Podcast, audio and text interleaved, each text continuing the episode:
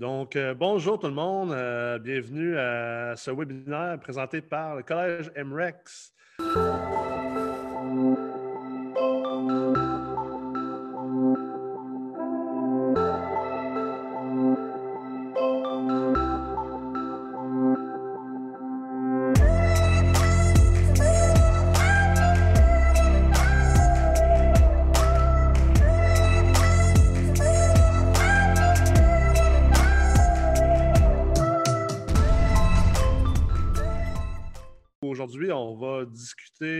Euh, de politique, de macroéconomie et les impacts sur vos investissements comme investisseur immobilier multilogement.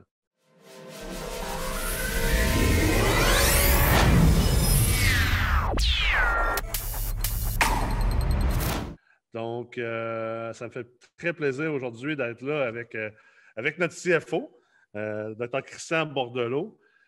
Pour ceux qui sont euh, nouveaux euh, chez MREX, que ce soit autant au niveau MREX que du collège MREX, euh, je suis extrêmement heureux de vous avoir parmi nous aujourd'hui. Vous êtes plus de 650 qui sont inscrits à ce webinaire.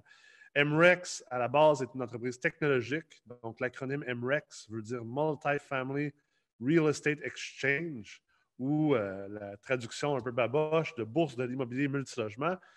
On travaille à bâtir de la technologie, des outils technologiques et du data pour aider les investisseurs immobiliers, que vous ayez 1000 portes ou que vous ayez 6 portes, pour vous aider dans vos acquisitions, dans la gestion de votre portefeuille, dans votre prise de décision. Et également, on a le Collège MREX qui est spécialisé en éducation pour les investisseurs immobiliers. L'objectif étant d'offrir euh, la plus haute qualité de formation et de pédagogie spécifique aux investisseurs immobiliers multilogement peu importe c'est quoi votre cheminement scolaire, votre background professionnel ou votre expérience comme investisseur immobilier. Donc, euh, aujourd'hui, avec moi, Nicolas PDG de MREX, euh, j'ai euh, Dr. Christian Bordelot, qui est CFO chez MREX, donc chef de la direction financière de MREX. Dr. Bordelot, et comme on aime l'appeler, Christian, et bien sûr, a des études postdoctorales à l'École nationale d'administration publique et à l'Université d'Oxford, en plus d'avoir fait le programme de CFO avec le Rotman School à l'Université de Toronto. Euh, bien sûr, possède un PhD, donc un doctorat en économie comportementale. A été, euh, avant MREX, euh, créateur et superviseur du Centre d'excellence sur le financement de l'habitation à la SCHL, basé à Ottawa, et a aussi été chef économiste et directeur national de la pratique d'évaluation financière des programmes gouvernementaux chez Raymond Chabot, Grant Thornton. Alors, euh, merci d'être là aujourd'hui, Christian. Plaisir. On a beaucoup de, sujets à discuter aujourd'hui. Euh, tout à l'heure, euh, quand on a préparé notre, notre webinaire, si on peut, dans la pré-discussion, déjà, je pense qu'on était rendu à 20-25 minutes simplement à parler d'un peu des, nouvelles du jour. Mais euh, commençons par le début. Euh, d'ailleurs, euh, tu as, passé au 96.9 FM, la radio à Lévis, ici à Québec, pour justement parler de. Je pense que ça fait même presque un mois, ou même peut-être plus qu'un mois, où tu es venu parler justement de, l'effet que le COVID allait avoir potentiellement sur, le Canada, sur le Québec, sur l'immobilier. Puis à ce moment-là, je pense que le COVID est encore juste un, une simple simple nouvelle un peu, euh, un peu passagère de ce qui se passait en Chine. Ça ne nous affectait pas vraiment. On ne voyait pas ça venir. Euh, alors, est-ce que tu veux peut-être rafraîchir la mémoire des, gens qui écoutent présentement? Puis, je pense que c'est utile parce que ça nous permet, un, de, voir comment on peut, euh, pas nécessairement prévoir ce qui va arriver, mais, mais poser des opinions intelligentes et, stratégiques, mais aussi comprendre la, vélocité de ce qu'on vit présentement. je pense que s'il y a des gens, d'ailleurs, euh, qui, ont, eu la chance de, s'exposer à notre euh, nouvelle série, La Minute économique qu'on a lancée en janvier, je pense que c'était dans une des euh, peut-être des cinq premières minutes économiques qu'on a tournées, donc au mi-janvier, où je parlais déjà du coronavirus puis de son impact en devenir. Puis ensuite, bon, ça s'est accéléré, tout ça. et encore là, avant finalement que ça nous atteigne réellement, on a fait une deuxième minute économique au début je pense, là, autour du 10 ou, euh, vers le 10 février. Donc, on a encore parlé justement des impacts. bon, ultimement, euh, bon, on n'est on pas content d'avoir eu raison, mais finalement, on a eu raison parce que c'est exactement ça qu'on pensait qu'il allait se passer, qui s'est passé. Et puis l'impact a été très, très rapide, euh, même d'une façon surprenante. L'impact a été très, très rapide. Donc, c'est sûr qu'il faut regarder, je pense que tu sais, dans plusieurs entrevues qu'on a fait justement avec 96, on en a parlé aussi dans un des récits qu'on a fait ensemble, on a parlé aussi justement dans ces minutes économiques-là. Euh, puis dans les textes qu'on a publiés, il faut regarder ce qui se passe au niveau international, puis rester à l'affût de ce qui se passe au niveau international, parce que ça a un impact au niveau local. Et euh, en temps, disons, normal, je pense que les gens ne réalisent pas à quel point c'est important. Et, euh, là, je pense que le COVID, c'est un exemple extrêmement tangible du fait qu'il faut vraiment là, être à l'affût de ce qui se passe dans les autres pays au niveau des différents facteurs qui ont un impact sur les taux d'intérêt, euh, sur les conditions d'emprunt, sur la, liquidité et puis l'appétit aussi pour du crédit ici au Canada puis au Québec plus particulièrement. Absolument. Puis, euh, tu as parlé aussi, aussi beaucoup dans les. Euh, as une série avec MREX qui s'appelle La Minute économique. Puis c'est intéressant parce que quand on retourne en arrière puis qu'on regarde les minutes économiques des derniers mois, on voit aussi la progression du COVID, on voit la progression des impacts, en fait, puis, aussi la, progression des, annonces. Parce que, tu sais, veux pas ce qu'on vit présentement, c'est de l'inconnu. C'est arrivé de manière assez, euh, drastique et aiguë. Et euh, les, annonces viennent en compte-gouttes. On voit que certains ne sont peut-être pas nécessairement préparés. Euh, comment tu vois ça à date, la, réaction, autant d'un point de vue, que ce soit global que d'un point de vue peut-être national ou même provincial? Bien, c'est certain que je pense que maintenant, on voit bien d'un point de vue international. Euh, donc, il, faut, prendre la peine de, parler de deux types de réponses différentes. Donc, il y a une réponse euh, sanitaire et une réponse économique. Donc, au niveau sanitaire, euh, différents pays ont eu différents types de réponses. on prend l'exemple, puis je pense que c'est probablement le meilleur, mais du Vietnam et de, et de la Corée du Sud, euh, qui, eux, ont choisi de ne pas fermer l'économie, de faire des tests massifs, même avec des, euh, drive-through, des stops sur les, sur les autoroutes, sur les boulevards. Et de cette façon-là, ont eu très, très, très peu de morts, en fait, moins de morts que tout simplement le Québec, avec une population de 60 millions, sont à, quelques centaines de kilomètres de la Chine. Donc, euh, il y a des réponses de type là, testing massif, avec euh, un contrôle euh, très important de la population à ce niveau-là, qui a fait en sorte que leur économie a continué de fonctionner, sont restés, euh, sont restés ouverts, si on veut, au niveau économique. Et il y a d'autres types de réponses complètement à l'opposé où les gens ne portent pas de masque, continuent d'aller finalement se promener pas de masque pendant une très, très longue période avant que là, tout d'un coup, on fasse un shutdown complet. Et malgré ce shutdown-là, les gens continuent de se promener sans masque. Euh, contrairement, par exemple, à l'approche vietnamienne, euh, Hong Kong, Japon, euh, Corée du Sud, même Allemagne. Donc, on a des pays qui, ça commence à devenir très, très clair, ont fait du testing massif avec des masques, ont gardé leur économie beaucoup plus ouverte que nous et ont moins de cas, moins de décès.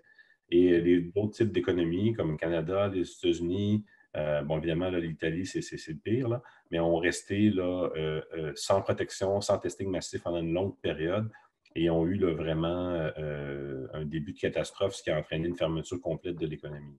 Donc ça, au niveau sanitaire, on voit déjà, là, sans entrer dans le détail là, euh, endormant de tout ça, il y a vraiment déjà une très, très grosse différence en termes de réponse sanitaire. Et le type de réponse sanitaire, bien, par effet de rétroaction, vient d'une certaine façon structurer le type de réponse économique qu'on va avoir.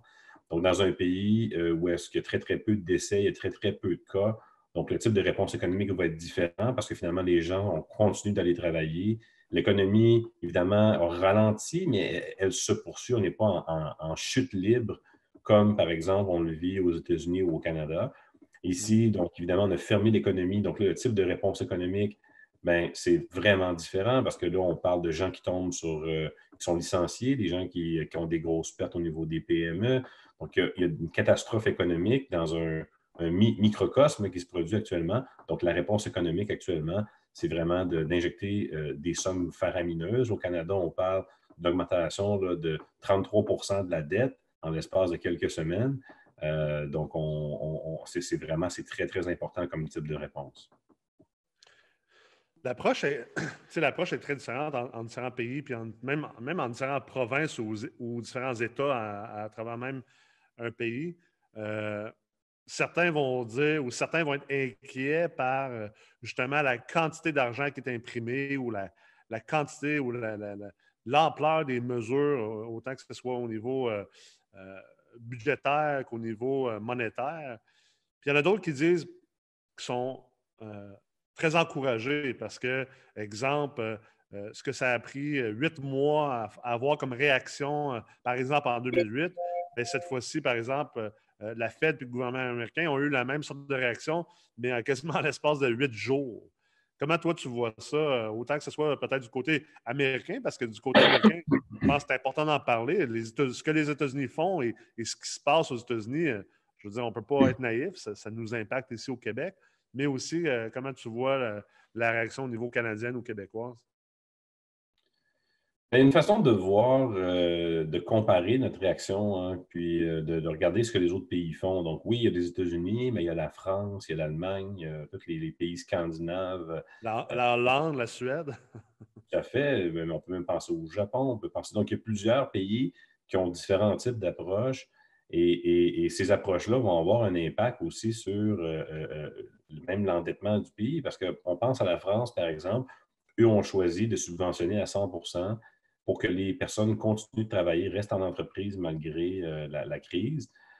donc, ils n'ont pas fait face à des licenciements massifs euh, comme, euh, comme les États-Unis. Aujourd'hui, juste avant qu'on débute la discussion, Honda, Toyota, tous les manufacturiers automobiles japonais aux États-Unis ont, licencié 25 euh, 000 personnes de plus qui se retrouvent à l'instant. Donc, ça ajoute à, 13 millions maintenant d'Américains qui, qui font la réclamation de, ça ne s'appelle pas l'assurance chômage, mais donc sur, le chômage, sont sur le chômage finalement.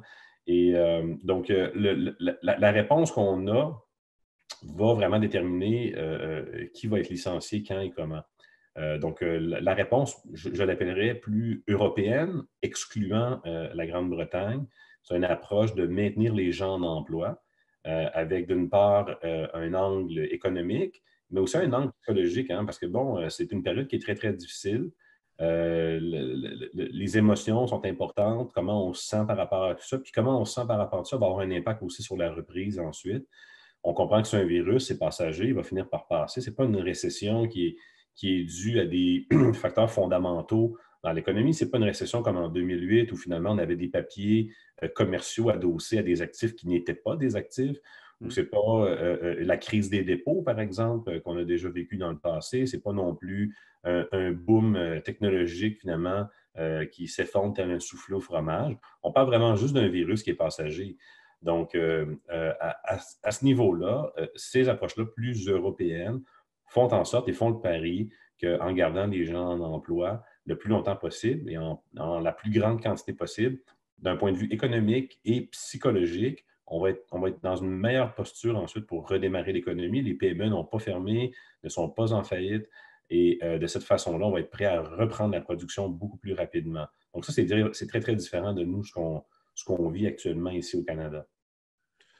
On a-tu à s'inquiéter comme investisseur immobilier, justement, puis comme mm-hmm. entrepreneur? Parce qu'effectivement, tu sais, autant moi et toi, personnellement, c'est des discussions qu'on a eues considérant ça. Euh, tu sais, j'ai soulevé, soulevé le point cette semaine euh, avec, euh, avec d'autres personnes que on prend l'exemple de la subvention salariale au niveau du fédéral qui vient subventionner 75% des salaires des PME. Euh, une hausse, parce qu'initialement, je pense que c'était 10% Puis, euh, sauf que ce que les gens oublient, euh, c'est que, d'un, les salaires ne représentent pas 100% des dépenses d'une entreprise. Et dans plusieurs cas, il y a des entreprises présentement qui ont perdu 100 de, de leurs revenus. Alors, pour eux, la subvention, c'est un peu, c'est un peu comme un coup d'épée dans l'eau. Finalement, ça ne les aide pas pantoute. Et ça a un effet parce qu'ultimement, on sait que l'économie est, très drivée par, par les PME. Et a une chose, comme tu dis, la crise sanitaire, euh, oui, il y a un certain drame humain, puis Puis on sait que la santé, c'est important, puis on veut traiter cette crise sanitaire-là, on veut la contrôler. Mais euh, certains diront qu'il ne faut pas que la crise économique euh, résultante de la manière dont on a traité la crise sanitaire soit finalement pire. Puis en ce moment, on, dirait qu'on ne sait pas vraiment justement est-ce qu'on est qu'on va aller plus vers le modèle européen ou est-ce qu'on maintient la route vers ce qu'on fait présentement? Ben, c'est certain que d'un point de vue économique, l'approche européenne, euh, dans une perspective où la crise dure quand même plusieurs mois, euh, va avoir moins d'impact économique ultimement. Euh, donc moins de drame humain parce qu'on sait aussi euh, les faillites sont, très corrélées avec l'augmentation des suicides aussi. Absolument. il y a eu beaucoup de données qui ont été regardées dans le contexte même très, très récent aux États-Unis, des études qui ont été faites sur quel était l'impact du conflit entre la Chine et les États-Unis au niveau des, du trade war, de l'exportation, etc. Et ça a très, très durement euh, affecté euh, plusieurs fermes euh, américaines. Oui, on tenté de les subventionner, il y a eu une, presque du, double de, fermettes américaines qui, ont, sont tombées sous le Bankruptcy Act. Et, de ça, il y a une augmentation aussi au double des, zones de suicide. donc, il, y a, quelque chose là qui se passe. Il faut, faut, rester aussi attentif à ça. Ceci étant dit, ça va dépendre de combien de temps la crise va durer. Euh, la plupart des PME, d'un point de vue statistique, ont du cash flow pour un mois. Donc, ça, c'est euh, bien connu. Là. Bon, écoute, il y a des exceptions. Évidemment, c'est une distribution normale. Il y a des gens qui, ont, six mois de cash flow, il y en a qui ont, juste un, deux semaines. Mais normalement, en général, c'est environ là, entre quatre à six semaines de cash flow. Euh, donc là, on a un problème où il y a beaucoup, beaucoup de PME qui vont entrer là, dans les prochains jours dans cette période-là. Hein. Donc, on a commencé le shutdown autour du euh, le ou vers le 16 mars. Donc, il y a beaucoup de PME qui vont entrer dans cette zone-là. Donc, ça sera à voir, euh, ça va être quoi l'impact économique au niveau des PME. Ce qui est malheureux, c'est qu'on est dans une espèce de, euh, de laboratoire où, avant d'intervenir, on attend de voir combien de faillites vont survenir avant de bonifier davantage des programmes d'aide. Alors qu'en Europe, eux, n'attendent pas ça. On dit, écoutez, on va, éviter tout ça, et puis on va attendre que le virus passe. Euh, si le virus, euh, je dire, c'est comme disait M. Legault, euh, ici au Québec, avec les modélisations, on a un plateau autour du 16 avril, puis autour du début mai, finalement, bon, les choses pourraient reprendre. On parle même de réouvrir les chantiers de construction. Et les terrasses. et, certaines terrasses à Montréal, Mme Plante veut réouvrir les terrasses. Bon, mais là, on peut s'attendre à ce moment-là, et on l'espère, à ce que l'ensemble de l'économie soit réouverte, tant que la santé publique le permet. Mais si ça devait durer, là, euh, ou qu'on avait finalement, un, peu comme au Japon et en Chine, un deuxième ressac, là, ça va être très, très difficile pour les PME qui actuellement ne sont pas suffisamment bien protégées. Tu le mentionnais, euh, je parlais avec quelqu'un qui me dit Moi, je fais quoi? J'ai 15 millions de frais fixes par mois. Euh, je n'ai pas personne qui m'aide en ce moment. Je n'ai aucun programme qui est destiné à, m'aider. donc, on, met beaucoup de, poids sur, sur les épaules des entreprises et au niveau de l'immobilier aussi, en invitant les locataires, s'ils ne sont pas capables de payer, de finalement reporter. Et on dirait que le, parallèle se fait très bien avec les PME aussi. Finalement, les employés sont protégés d'une façon comme de l'autre. Hmm. Soit leurs salaires sont subventionnés, 25 est payé par la PME, ou vont sur finalement l'assurance emploi, ou ont un 2000 d'urgence. Euh, et de l'autre côté, les employés gouvernementaux, sont à la maison avec la plein salaire. Euh, ici, moi, dans, la région de, l'Outaouais, il y a beaucoup de fonctionnaires fédéraux. Les gens sont plus en forme que jamais. Euh, leur terrain est bien râtelé. Euh, donc, les voisins ne se sont jamais autant parlé.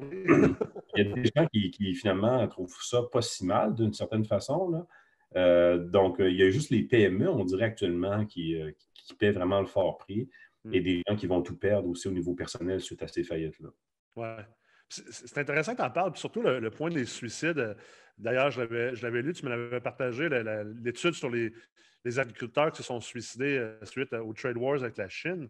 Parce que, on a tendance des fois à prendre, encore plus au Québec, on, est un peu plus euh, du centre-gauche que du centre-droite, mettons, versus, euh, on va dire, les Américains. donc, on a un peu plus une pensée je vais l'appeler poliment, la, pensée euh, néo-marxiste socialiste des, licornes et des, arcs-en-ciel. En fait, que ça prête bien présentement avec tout le monde euh, qui met des arcs-en-ciel dans leurs fenêtres, mais que, euh, ah, tu sais, on, entend souvent des choses de la santé, ça n'a pas de prix, tu sais, puis mais il faut faire attention parce que la santé, elle a un prix. tu sais, toi qui as été en plus très, très impliqué au niveau des, des, partenariats publics-privés, de, comment calculer le coût de toutes ces choses-là. La santé, on sait qu'elle a un prix. Il y a quelqu'un qui paye pour la carte soleil. Ce n'est pas gratuit. Euh, on vit dans un système capitaliste, dans un système économique basé sur le capitalisme. Donc, la santé, elle a un prix. Je ne dis pas ça de manière froide. Je veux dire, euh, euh, toi-même, tu l'as vécu présentement, tu l'as vécu, le, COVID d'une part et d'autre. Mais la santé n'a pas de prix, mais il ne faut pas oublier que oui, c'est une chose la crise sanitaire, mais la crise économique, comme tu viens de l'expliquer, elle pourrait avoir des effets pire d'un point de vue de santé globale. Euh, certains diront même que euh, si, on, tombait dans une dépression à cause de la pandémie, qui pourrait avoir finalement plus de, décès par, le suicide et par le drame humain causé par les problèmes économiques qu'au final qui étaient causés par, par la maladie en tant que telle. Ben, c'est sûr qu'au au moment où on réagit, euh, c'est difficile euh, pour, pour, les jeunes de conceptualiser, mais la santé, elle a un prix très, très clair. Et euh, au Canada, une vie vaut 9,5 millions en moyenne. Aux États-Unis, c'est 14,5 millions. ça, ça a été, les gouvernements reconnaissent ça dans toutes sortes de publications. c'est vraiment pas. D'ailleurs, il y avait un article même dans la presse hier qui, qui rapportait ces valeurs-là qui sont connues de tous les gens qui travaillent à faire des recherches dans ce domaine-là. Donc, ce n'est pas, euh, pas quelque chose de surprenant. Et les gouvernements vont euh, agir euh, d'une façon ou d'une autre pour, finalement, avec une approche coût-bénéfice, pour réguler nos vies et réduire finalement les, les, les, paiements, dans le fond, par rapport à ces valeurs monétaires-là. On peut penser à la SAQ, qui, qui, en fait une business de ça. Euh, donc, on décide finalement quel va être le prix de faire de la motocyclette basé sur les coûts, etc., les, remboursements. Bon, évidemment, l'assurance maladie du Québec.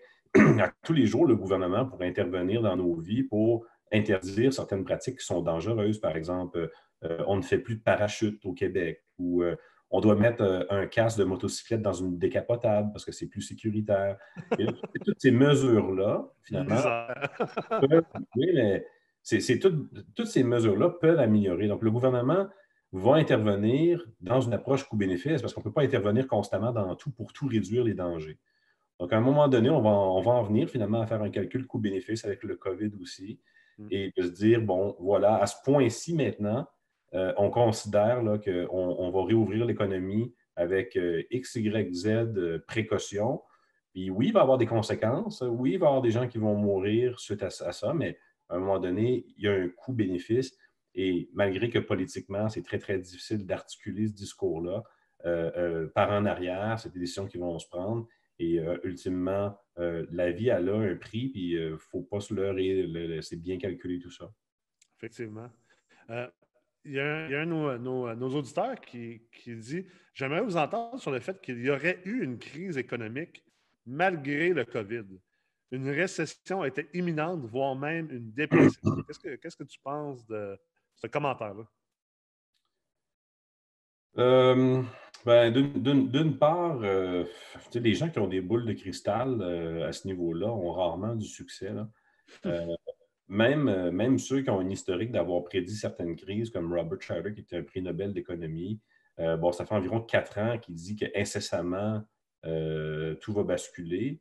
Donc, dans un horizon économique, quatre ans, c'est très, très long. Là, donc, euh, c'est probablement pas. à un moment donné, après combien de temps est-ce qu'on vient dire que la prédiction est plus bonne? Est-ce que dans six ans, s'il y a une récession, on va dire Ah ah, Robert Shaler avait raison. Euh, donc, euh, après huit ans, après combien de temps? Donc, je pense que ce qu'il faut regarder, c'est plutôt différents facteurs fondamentaux. Et évidemment, chaque pays est différent la, dernière crise qu'on a eue, puis il y a beaucoup de gens qui en ont parlé euh, en pensant qu'elle allait en avoir une autre en raison de l'immobilier, euh, parce qu'évidemment, la dernière crise était par rapport à l'immobilier, ça a frappé l'imaginaire. Euh, puis c'était des discussions qu'on avait constamment lorsque j'étais à la SCHL au financement de l'habitation. la réalité, c'est que oui, il y avait un surendettement dans deux villes au Canada, donc Vancouver, Toronto, mais le reste du pays, les, données étaient tout à fait normales. Donc, l'idée que euh, tous les gens tentent constamment de maximiser les emprunts qu'ils font euh, en tout temps, ben, ça, c'est faux. Et on le voyait très, très bien. Tu peux prendre une ville comme Québec, tu vas regarder les, les ratios dans la ville de Québec de la population au niveau de l'habitation, puis ils sont tout à fait normaux. Il n'y a absolument rien qui se passe dans la ville de Québec. Donc, et, ensuite, on regarde aussi les défauts, etc., les, pertes d'emploi. Donc, il n'y avait, avait aucun indicateur réel dans l'économie canadienne euh, qui permettait à qui que ce soit de sérieux de prédire finalement à n'importe quel moment précis euh, une crise économique. Euh, donc, évidemment, un choc externe peut amener une crise économique. des gens se demandaient est-ce que la, crise entre les États-Unis et la Chine pourrait finalement causer quelque chose en regard maintenant des différentes ententes qu'on a eues au niveau de, que ce soit du lait, etc., au niveau de l'agriculture, du bois. Euh, finalement, rien de tout ça euh, nous affectait grandement. Euh, puis, évidemment, nous, notre marché est très, très différent des États-Unis. On a la SCHL qui assure la majorité des, prêts unifamiliales. une grande partie, en fait, de, tout ce qui est sur le marché unifamilial, il y a un seul assureur, donc c'est la SCHL aussi. Donc, le marché était très, est très, très robuste en termes de capacité d'absorber une, récession. Donc, il n'y avait pas vraiment d'indicateur avant la crise. C'est facile aujourd'hui de dire ça, euh, mais euh, je ne pense pas qu'au Canada, il y avait des indicateurs très, très robustes. Et s'il y en avait eu à la SCHL, on les aurait regardés attentivement. Peut-être plus aux États-Unis, il y, a, un auditeur qui mentionne l'espèce de, je ne sais pas si c'était une crise ou le début de crise dans le repo market aux États-Unis, aussi, ah. aussi proche qu'en je pense en septembre 2019. Euh, que déjà on voyait euh, qu'il y a des choses qui se passaient là-dedans. Euh, d'ailleurs, cette personne-là me demande c'est quoi votre opinion sur, sur l'assouplissement quantitatif justement depuis septembre? Et qu'est-ce qui se passait dans le repo market? As-tu des commentaires là-dessus? C'est-tu quelque chose que, que tu as regardé? je n'ai pas regardé le repo market là, attentivement, je, je, vais l'avouer. Euh, au niveau de l'assouplissement, ben, on en a parlé euh, plus d'un point de vue euh, taux d'intérêt. Donc, moi, à plusieurs reprises, d'ailleurs, je l'avais mentionné dans le passé que les taux d'intérêt allaient rebaisser. c'est quelque chose qui, d'un point de vue politique, Donald Trump, ça fait deux ans qu'il demande à la Fed de baisser les taux. à ce moment-là, les gens l'accusaient d'interférer avec le travail. moi, encore à un, certain moment de ça, je disais au Canada, on remonte les taux beaucoup trop rapidement. Je le disais d'ailleurs sur mes médias sociaux. Euh, donc, finalement, on est, euh, on est revenu en arrière au niveau des taux parce que la, consommation, finalement, n'était pas capable de, soutenir finalement tout ça. Donc, euh, je pense que ça, c'est un problème que nous, on avait documenté dans le temps qui était relié à un endettement qui est quand même assez élevé. donc, à un moment donné, la consommation, le crédit, ça a une certaine limite. donc, dans ce contexte-là, le gouvernement a dû prendre des mesures pour ralentir finalement ça. Euh, donc, on a eu stress testing qui a été mis euh, en place au niveau hypothécaire. On a un paquet de mesures. Et euh, une de ces mesures-là, c'était de remonter le taux d'intérêt. Mais ultimement, ça a été trop rapide, trop tôt. Et puis, il y a eu toutes sortes d'événements internationaux qui sont venus interférer avec ça. Donc, il y a eu des conflits au Moyen-Orient. il y a eu ensuite le, conflit avec la Chine. On a eu des problèmes d'approvisionnement avec les voies ferrées. Bon, là, évidemment, le coronavirus qui arrive. Donc, ça n'a pas été une période non plus très, très facile pour mettre en place ces mesures-là. Ça, c'est clair. Puis, tu sais, il y a des choses aussi qu'il faut faire attention. Tu sais, exemple, la fameuse inversion des taux, euh, tu sais, au niveau du long terme, court terme, des choses comme ça. parce qu'on est quand même dans une économie, on va dire, assez, euh, assez euh, on dirait en anglais, novel, tu sais, une nouvelle économie où, tu sais, il y a une sorte de, quasiment une fusion entre les, les, politiques monétaires et, fiscales ou budgétaires. tu sais, on le voit d'ailleurs aux États-Unis avec la Fed, là, où euh, la Fed s'est mise à racheter non seulement des obligations, des bons du Trésor, mais maintenant des obligations corporatives. c'est la première fois que la Fed fait ça aux États-Unis. C'est quelque chose que Ben Bernanke, l'ancien chair de la Fed, avait d'ailleurs amené le Japon à faire, euh, voilà quoi, 10, 15, 20 ans. Euh, mais ça reste qu'ultimement, la Fed ou la Banque du Canada qui imprime l'argent, ça reste que l'imprimer cet argent-là, rentrer de la dette encore plus dans l'économie, ça reste de la dette qui est détenue localement. Ce n'est pas de la dette. Euh, pas, ça change les effets que ça pourrait avoir sur nos économies. Ben, c'est certain que euh, dans les temps de crise comme on vit actuellement, donc c'est des crises inouïes, regarder les réactions du marché, c'est assez futile. Euh, c'est un peu comme tu prends une poule, tu lui coupes la tête, là, tu la regardes courir, puis à court n'importe comment, n'importe où. Euh, c'est un peu ça la réalité parce que les marchés ont déjà, puis ça a été même admis là, euh, en congrès par Alan Greenspan après les enquêtes qu'il y a eu sur l'effondrement du marché en 2007-2008. Il s'est levé et il a dit I never thought the market would behave this way. Et dans son dernier livre, il a avoué finalement que le marché était irrationnel en grande partie. Euh, je veux dire, euh, on annonce 25 000 nouveaux masques, puis le, marché bouge de 300 points suite à l'annonce. Ça devient ridicule. Donc, euh, il faut, je pense, se détacher un peu de qu'est-ce que le marché fait, parce que le marché s'est financialisé à un point tel qu'il est déconnecté de l'économie réelle. Donc, l'économie réelle, c'est ce qu'il faut regarder pour comprendre ce qui va se passer à moyen long terme. À court terme, le marché fait un peu n'importe quoi. Ça monte, ça descend. Là, on a une annonce, ça va monter. Et ensuite, il y a des gens qui essaient de faire descendre ça avec tout ça. De... Donc, tu sais, c'est pas vraiment intéressant. C'est juste des swings de psychologie. C'est ça. Donc, d'un point de vue économique, d'un point de vue fondamental, c'est pas intéressant vraiment. Donc, il faut regarder vraiment qu'est-ce qui se passe au niveau de l'économie réelle. Et, c'est pour ça que je disais tout à l'heure au début, euh, ce qu'on vit actuellement, ce n'est pas euh, une crise qui est due à des fondamentaux. Donc, on n'a pas un surplus de production, on n'a pas euh, une baisse de la demande suite à. donc, c'est vraiment quelque chose qui est euh, très émotionnel et qui est relié finalement à un virus passager et au fait que le gouvernement a artificiellement stoppé littéralement euh, le travail dans l'économie. Donc, c'est quelque chose de très, très différent. Et la réaction du marché, quelque chose qui est inusité comme ça, qui est basé dans, dans de l'émotion, de l'anticipation avec une information qui est extrêmement limitée. Quand c'est rendu qu'on réagit à des points de presse, écoutez, là, je ne dirais pas, euh, à un moment donné, il faut, se calmer. Est-ce que, est que ça veut dire que pour l'investisseur immobilier moyen, celui qui a un, bloc appartement ou quelques immeubles ou même un, imposant parc immobilier, le mot, le mot d'ordre, finalement, c'est du calme. Euh, puis regardons les fondamentaux, puis à moyen long terme, les fondamentaux, ils font encore du sens.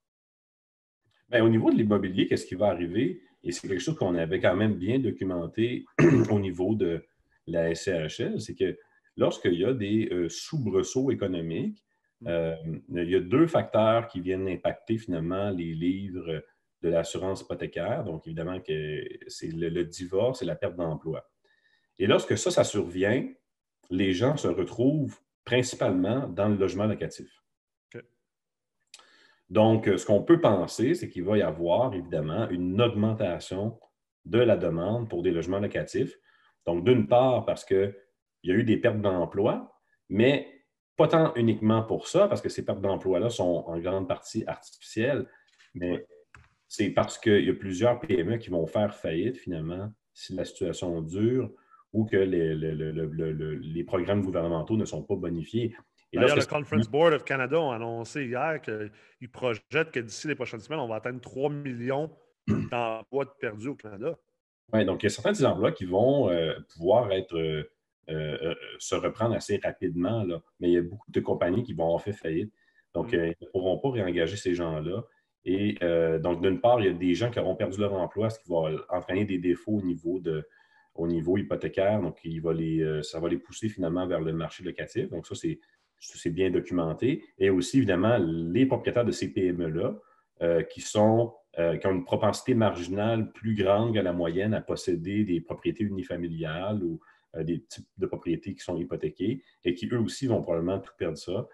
donc, ces gens-là aussi, ultimement, vont devoir se retrouver quelque part et souvent vont se retrouver, point de vue statistique, dans le marché locatif. Donc, le marché locatif va avoir une augmentation de sa demande. Et euh, ultimement, à court, moyen terme, euh, quelqu'un qui possède actuellement des, euh, logements locatifs, il n'y a, pas lieu de s'alarmer. Si tant est qu'on avait de petites craintes quant au paiement des loyers au niveau de avril, mai, juin, peut-être, finalement, ça semble quand même bien se dérouler sur le terrain. Mm. Donc, si tant est que quelqu'un est capable d'obtenir ses loyers et puis d'attendre, ben, c'est la meilleure stratégie, à mon avis, actuellement. Puis on s'entend, puis tu en as parlé dans une de, tes épisodes de la minute économique.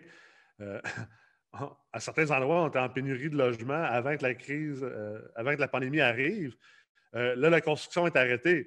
Fait que, je veux dire, on est encore techniquement en, crise de logement. Alors, s'il y a plus de gens qui s'en vont en logement à cause des divorces, des pertes d'emploi, ça a une, pression finalement sur l'offre et la demande des logements. Puis on, avait déjà une certaine pression, on veut pas.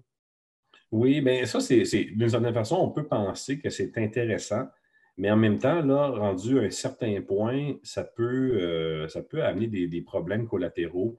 Donc là, on voit déjà des administrations municipales qui vont commencer à mettre. Euh, ça va leur donner finalement ce qu'ils avaient de besoin pour se justifier d'un point de vue symbolique. Une raison de serrer la vis encore plus contre les méchants propriétaires.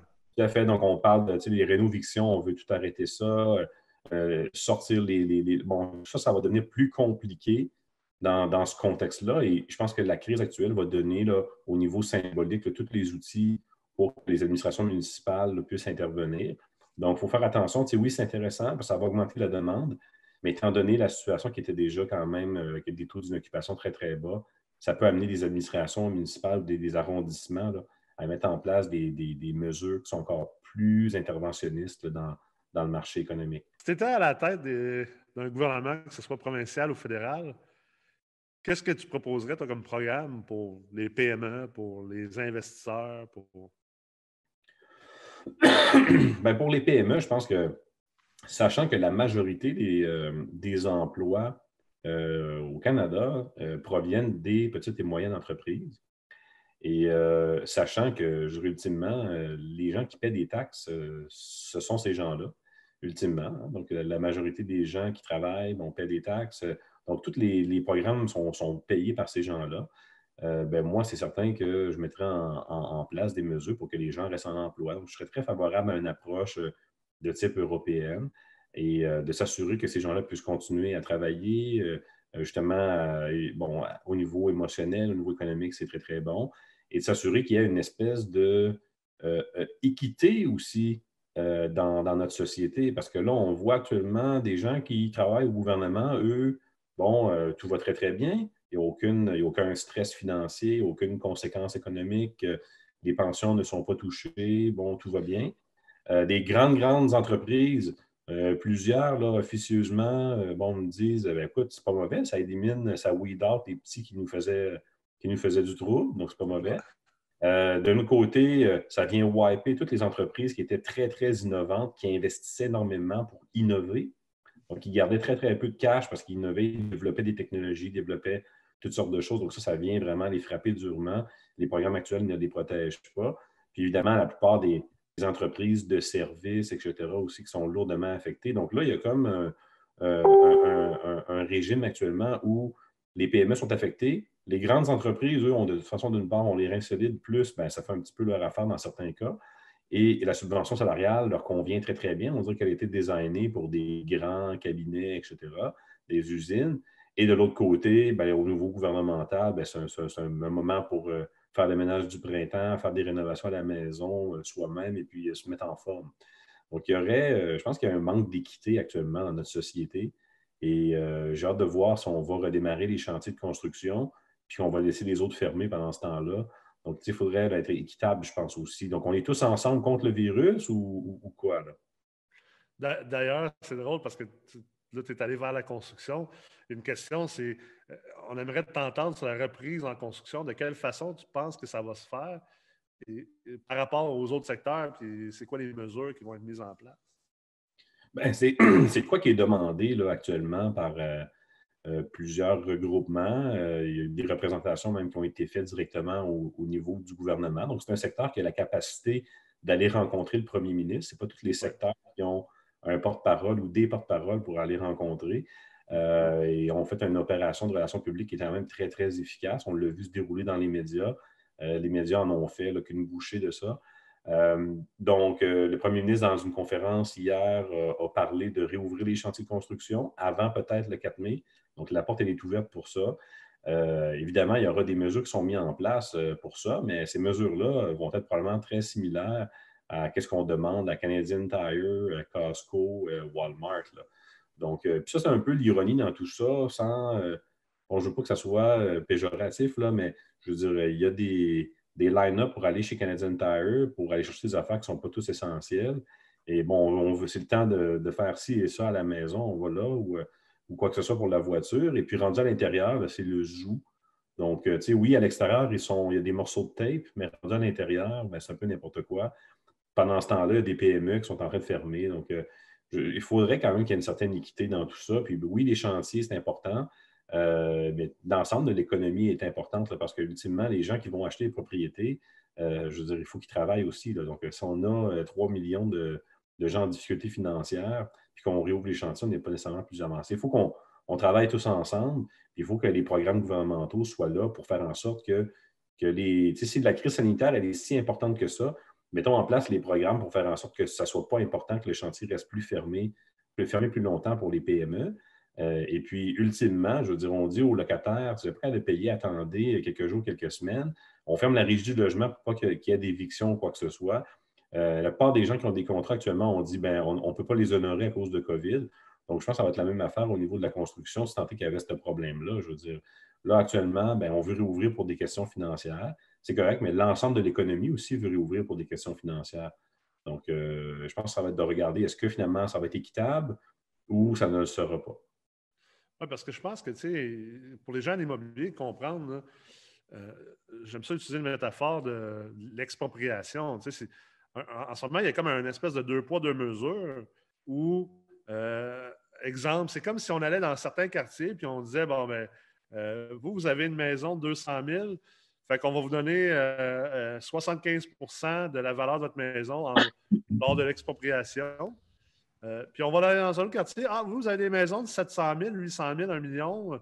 vous, on va juste vous donner 25% de la valeur de votre expropriation parce que vous êtes correct. Si vous avez vous avez du jeu en masse, mais, mais ça, c'est ne pas considérer plusieurs autres facteurs. c'est très binaire comme, comme, manière de penser. Puis d'ailleurs, ça, reste mon opinion personnelle, ce n'est pas, euh, pas une opinion professionnelle, mais bien personnelle, où euh, effectivement, tu en as parlé tantôt, le coût-bénéfice de euh, la distanciation sociale, de, rester fermé, de prolonger cette distanciation-là, versus réellement, est-ce qu'on est en train de de prendre des décisions basées sur la science, basées sur également des, statistiques ou des, chiffres qui ont été bel et bien vérifiés et validés, ou est-ce que là, on a juste décidé de prendre un chemin où on tombe un peu dans l'hyperbole, puis euh, ça fait la job, euh, puis, la vie est belle, puis les, conséquences ou les, choses qui sont néfastes, ben, si ça ne nous affecte pas, ben, ce n'est pas trop grave parce que ça fait du sens pour nous autres. Ben, c'est là que lorsqu'on comparait les approches, puis on parlait tout à l'heure de la Corée du Sud, euh, ces gens-là n'ont pas fermé leur économie. Ils ont, porté des, ont, porté des masses, ils ont eu des approches de testing très, très poussées. Euh, nous, on a une autre approche, euh, évidemment, qui a, un, coût économique très important pour nos entreprises, etc. Ceci étant dit, je veux dire, si on considère que le risque en vaut la chandelle pour aller acheter du pot à la SQDC, pour aller euh, s'acheter des, bières importées à la, SAQ, euh, que c'est possible d'aller chez Walmart, euh, dans les quincailleries, aller se magasiner des CD. Alors, on ne ferme pas les sections qui sont non, essentielles. Donc, il y a vraiment un deux poids, deux mesures de qu'est-ce qui est ouvert, qu'est-ce qui est fermé, qu'est-ce qui est considéré essentiel, qu'est-ce qui ne l'est pas. Si la maladie était si létale et finalement, quand le calcul coût-bénéfice était si important, tout serait fermé complètement. Là, on considère qu'il y a une certaine zone de risque qu'on est prêt à accepter dans certaines conditions pour certaines compagnies.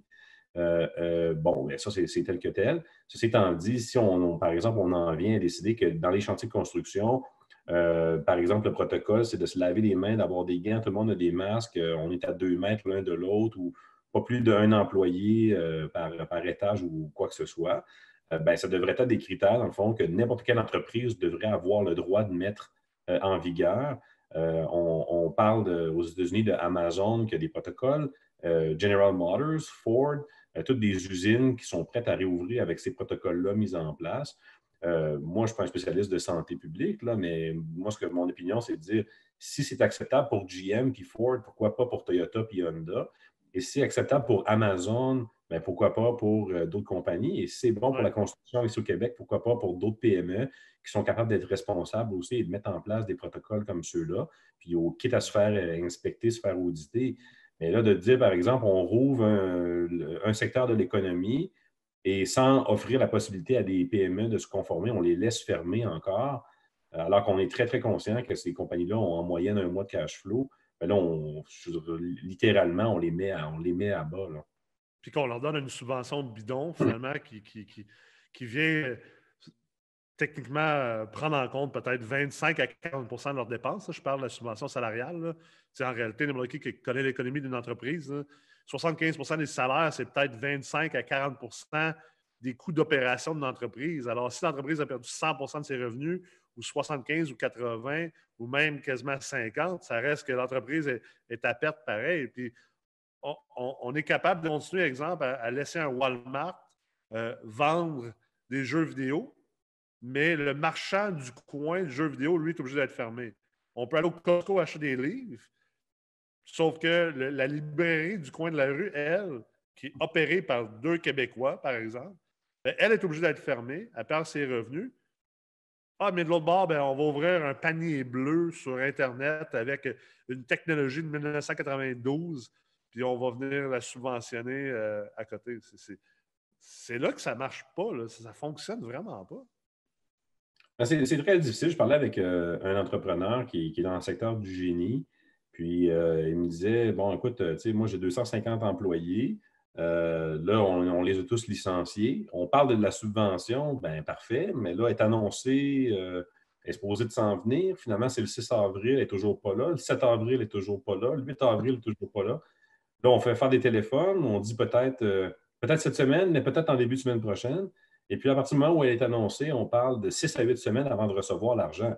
dit, on n'a pas le cash pour garder un payroll de 250 personnes pendant déjà 4-5 semaines qui se sont écoulées, plus un autre peut-être semaine avant de faire les applications, plus ensuite un autre 6 à 8 semaines avant de recevoir l'argent. Donc, les individus, personnellement, qui attendaient des chèques de 2000 les ont déjà reçus. Pendant ce temps-là, on soumet les PME à quasiment deux mois de, stress financier. Donc, lui, il dit, ben moi, la conséquence de ça, c'est que je ne suis pas capable de réengager ces gens-là, malgré l'annonce. Donc là, on a 250 personnes qui se et doivent aller finalement demander du chômage et pour se faire payer par le gouvernement, par l'assurance chômage. Donc, c'est un peu, euh, c'est un peu cacophonique tout ça, c'est certain. C'est clair. Euh, il y a un autre euh, auditeur qui demande comment seront financées toutes ces politiques de soutien financier du gouvernement? Doit-on prévoir une hausse éventuelle des impôts pour financer ces programmes-là et les repayer? Ben, comme je le disais tout à l'heure, on parle en l'espace de quelques semaines d'une augmentation de 33% de la dette du Canada. Donc, tu sais, je pense qu'il y a des gens qui sont assez vieux qui se rappellent dans le temps du premier ministre chrétien avec Paul Martin aux finances, on coupait, on coupait, on coupait. Il y avait même un sketch de RBO. Paul Martin avait une scie mécanique, on coupe, on coupe, on coupe. Il coupait même la table, on coupe, on coupe, on coupe.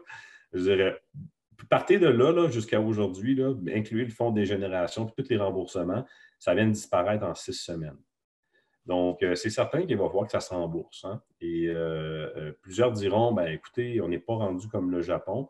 Ben, c'est vrai, sauf que, je veux dire, ultimement, la dette, là, on paie des intérêts quand même dessus. On paye une, partie importante de, nos taxes et impôts qui va uniquement à payer des intérêts du service de la dette. Donc, ça, ça va augmenter aussi.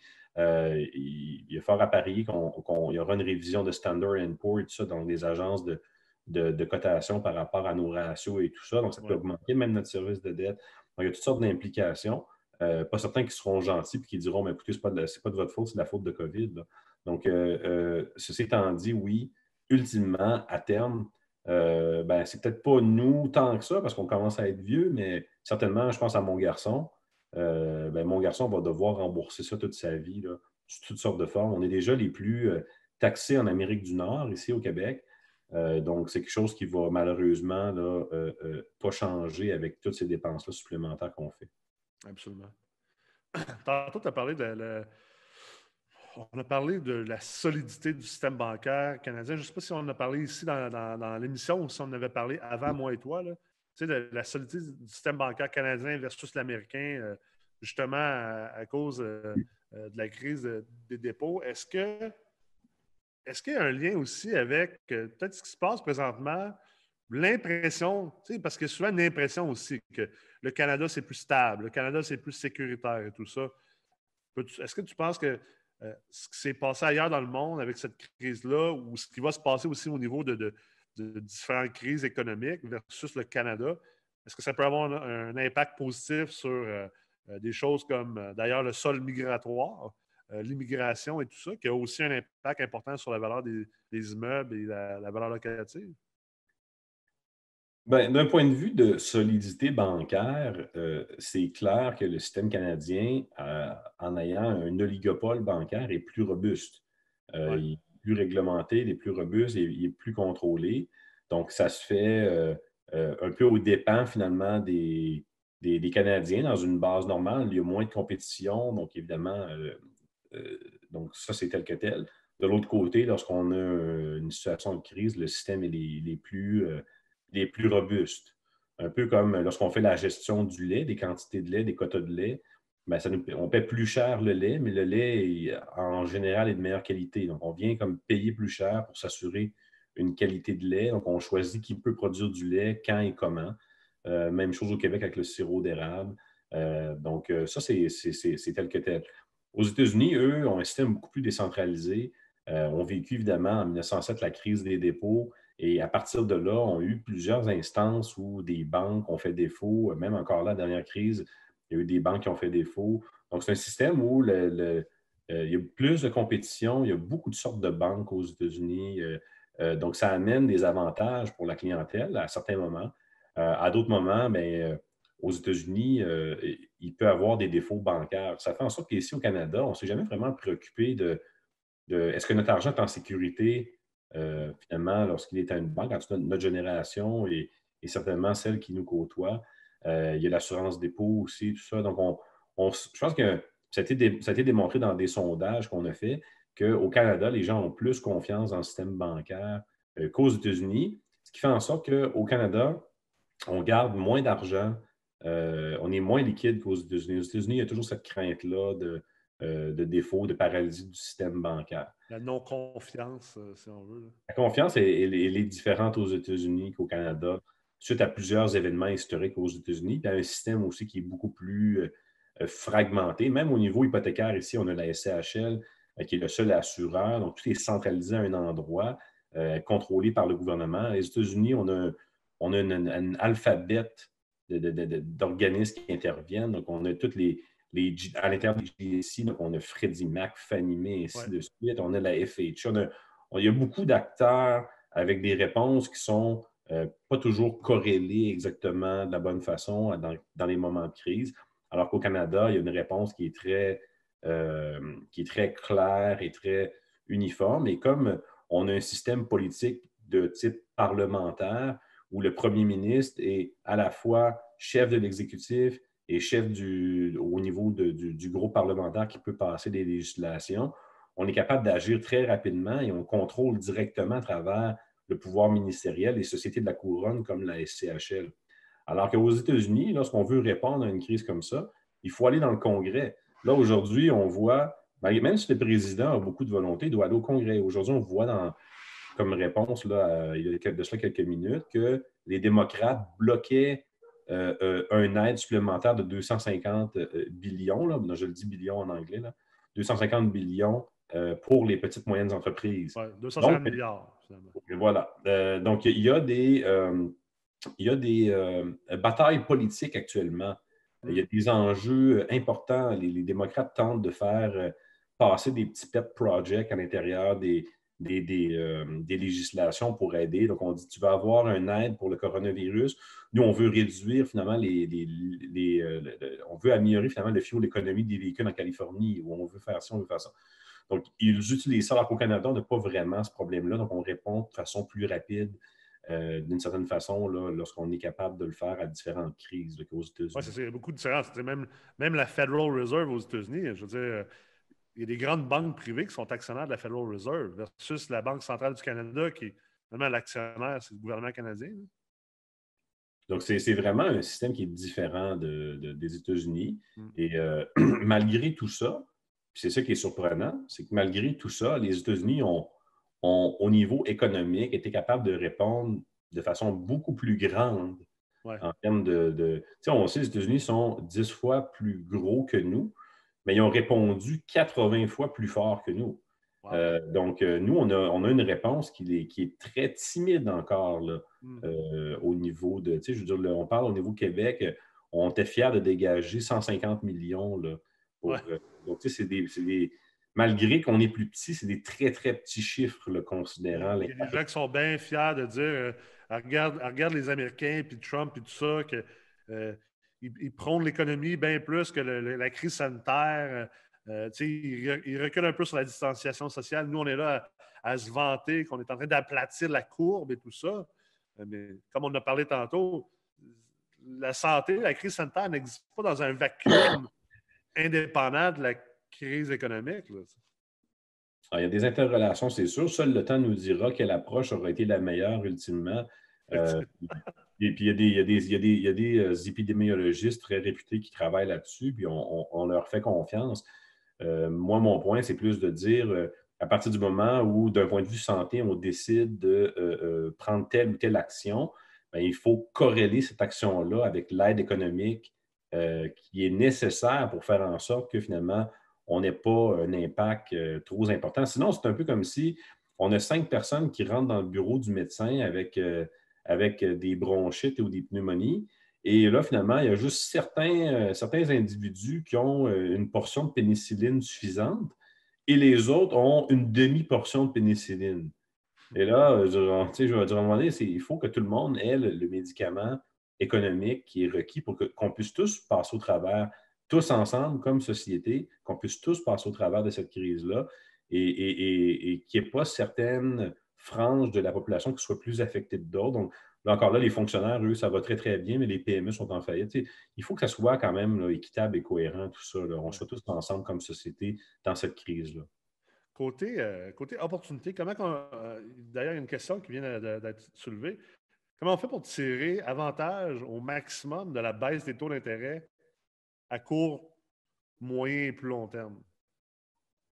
Mais là, à court terme, il euh, faut faire attention, on parle de quelle baisse? Donc, au niveau euh, Banque du Canada, ici au Canada, il y a eu une baisse. On, Il y a eu plusieurs, en fait. Là. Donc, le taux les taux variables aussi hypothécaires ont quand même baissé parce qu'ils sont, sont, corrélés au taux. C'est ça. Donc, là, c'est ceux qui ont, fait variable, euh, ils sont très, très contents. Moi, je m'en félicite pour mes produits. Le, logement, le, fixe est plus corrélé aux obligations puis moins au taux directeur.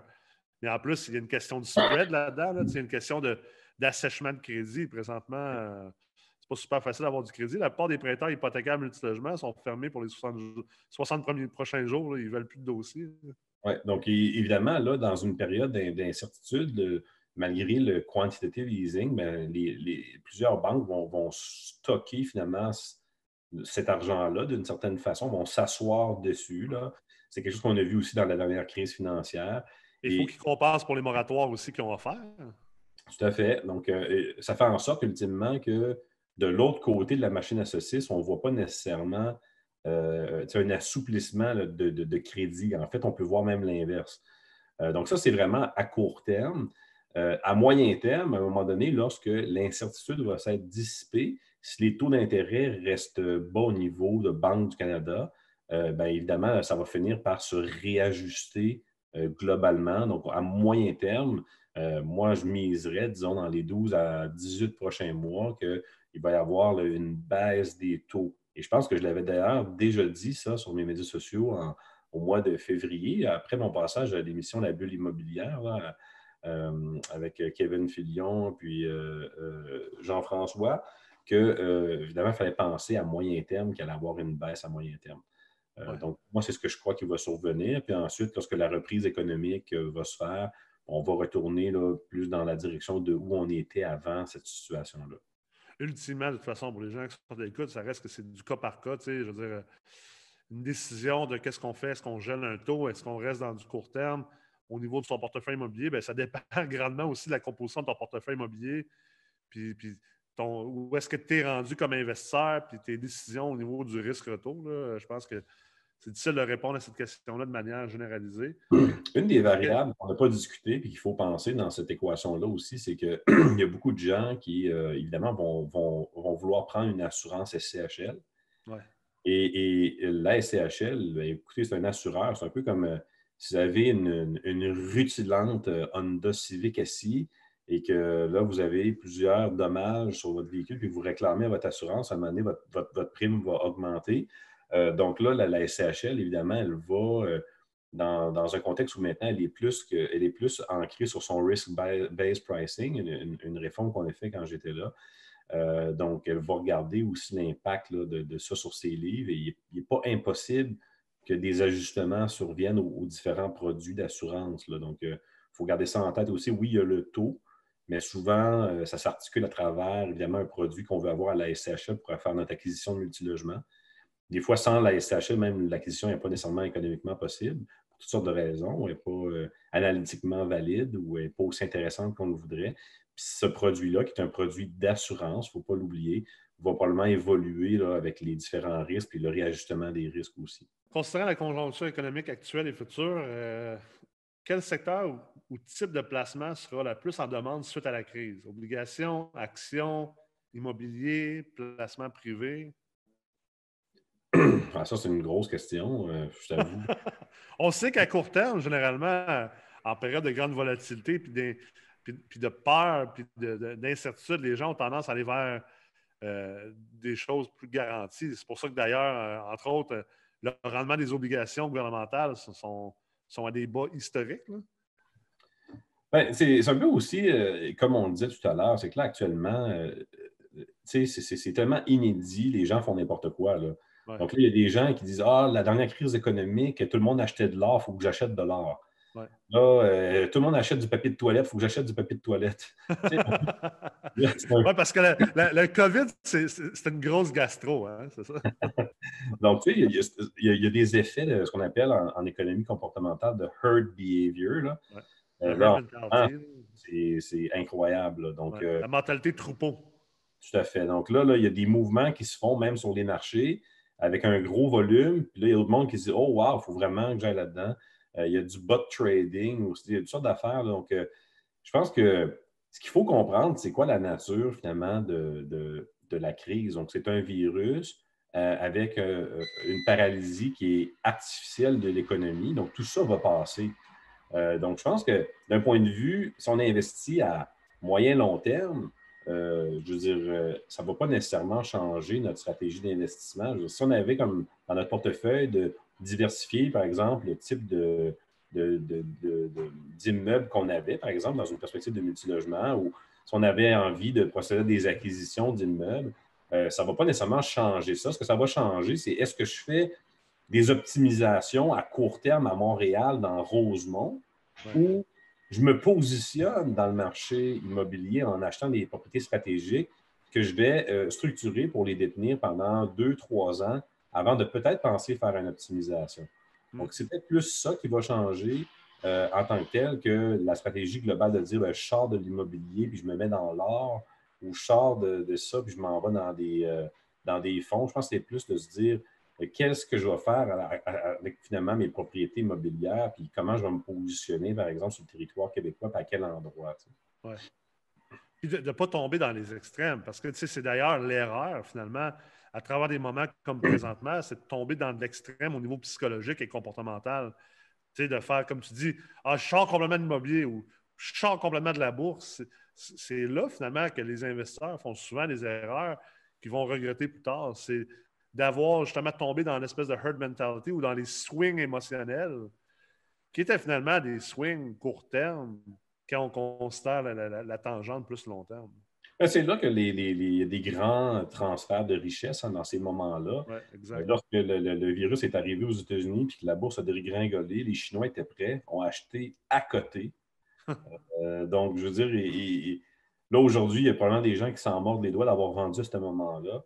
Euh, mais euh, il y a une chose qui est sûre, c'est que, je veux dire, on sait que c'est quelque chose qui est, un virus qui est passager.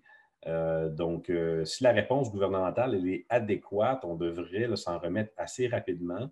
un peu comme lorsqu'on a un bon traitement pour notre bronchite, on prend nos pompes aux, deux, aux, deux, heures, on prend notre antibiotique, puis ensuite on passe à d'autres choses. c'est certain que si les approches gouvernementales ne se réajustent pas, puis qu'on laisse d'énormes quantités de faillites survenir, ça va avoir un impact plus profond. Mais ultimement, euh, je veux dire, il n'y a pas de facteurs fondamentaux actuellement au Canada euh, qui, euh, qui, devraient nous garder sous l'eau extrêmement longtemps. Et on avait encore de la marge de manœuvre avec la Banque du Canada. Le taux est très, très, très, très bas. Donc, je pense que ce n'est pas une crainte là, qu'à long terme, on soit en, dessous de l'eau à très long terme. Fait de ne pas tomber dans l'alarmisme. Puis je pense que ultimement, en ce moment, les gens devraient, euh, d'ailleurs, euh, de toute façon, moi, je suis toujours euh, une sorte de personne qui voit le, verre à moitié, à moitié rempli plutôt qu'à moitié vide. Je pense que c'est un moment extraordinaire pour, d'un, apprendre. de deux, puis tu sais, je ne parle pas juste d'apprendre en faisant des cours ou en s'inscrivant à des cours, à lire des livres et tout ça, mais apprendre aussi de, s'imprégner de l'expérience qu'on est en train de vivre. Tu sais, je pense que c'est vraiment un temps pour faire ça, puis de réfléchir à sa stratégie et de devenir un meilleur investisseur ou un meilleur entrepreneur, on a un moment incroyable pour ça, finalement. Oui, on a un moment incroyable aussi pour réaliser que les, temps vont changer. Mm. Euh, je on a eu plusieurs euh, virus dans le passé. On a eu la grippe porcine, on a eu le SRAS, on a eu H1N1. Là. Grippe aviaire. La grippe, écoute, on les a tous eu. Les, La maladie de la vache folle, on l'oublie toute, celle-là. Oui. Et, ultimement, euh, qu'est-ce que ça fait? C'est que on n'est pas nécessairement euh, à l'abri d'autres types de virus. Là, il y, a, un virus qui a commencé à émerger qui s'appelle Hantavirus, qui provient des, souris, du monde qui mange des souris, des rats. Euh, il y a toutes sortes de virus qui euh, peuvent, dans le futur, survenir. Et ça fait en sorte ça, que on doit peut-être changer notre façon de, gérer notre cash flow, d'être plus apte à faire du télétravail. Donc, ça va restructurer la façon dont on va opérer nos compagnies. Ça ne va pas les empêcher d'opérer. Des, compagnies qui étaient en train justement de penser à faire plus de télétravail, euh, puis qui avaient peut-être des, euh, réticences psychologiques à ça, ben, maintenant, elles sont plongées dans cette réalité-là. Euh, puis on peut penser que beaucoup d'employés ensuite vont dire écoutez, vous m'empêchez d'en faire. Ça fait deux, trois mois que j'en fais du télétravail et tout va bien et je veux continuer comme ça. Donc, il y aura des grands changements au niveau des ressources humaines, des grands changements au niveau de, la gestion du cash flow pour les compagnies pour être, capables d'être plus résilients dans le futur, tout en pensant que même le COVID peut revenir dans une deuxième vague.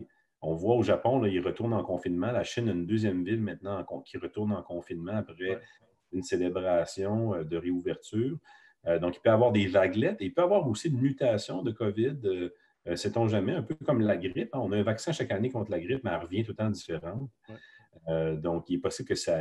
Donc, il y a toutes sortes de possibilités. Et la seule chose qu'on peut faire, finalement, c'est de se préparer à être plus résilient dans un futur encore plus incertain que jamais à ce niveau-là.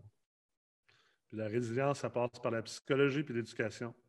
Alors là-dessus, euh, j'aimerais remercier toutes les personnes qui étaient à l'écoute aujourd'hui euh, pendant une bonne heure, certainement. Merci beaucoup, Christian, d'avoir été là.